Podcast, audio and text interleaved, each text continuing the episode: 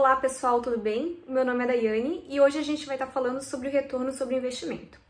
Então, na parte de cima do cálculo, nós temos o custo do investimento.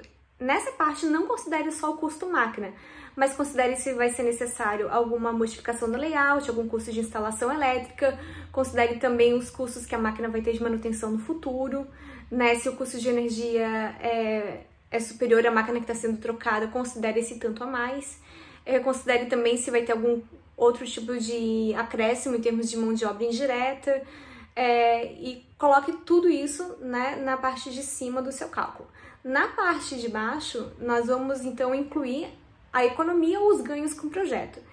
Em geral, nós temos ganhos de tempo.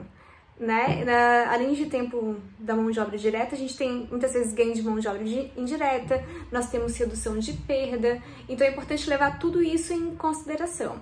É, não esqueça de, no cálculo de tempo, né, incluir a concessão e comece com essa concessão num valor um pouco mais alto que o habitual, porque como a gente não conhece o maquinário, não sabe é, das paradas necessárias que, que poderão a, acontecer.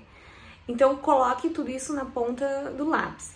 É, muitas vezes a gente tem alguns projetos que são difíceis a gente enxergar os ganhos, né? E, certa vez eu tinha um projeto que era uma reestruturação do qual os ganhos que eu conseguia mapear eram pouquíssimos que inviabilizariam o projeto, sem nenhuma necessidade de cálculo.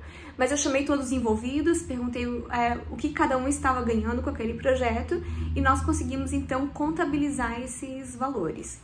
É, o resultado dessa conta vai dar o prazo, né? Em geral, projetos com menos de um ano de retorno frequentemente são aprovados pela diretoria. É, com prazos superiores a um ano, aí já é uma questão é, realmente da direção avaliar se é uma mudança necessária e se vale a pena ou não ser feita. Então é assim que nós calculamos o prazo sobre o retorno do investimento e assim decidimos por fazer aquisição ou não.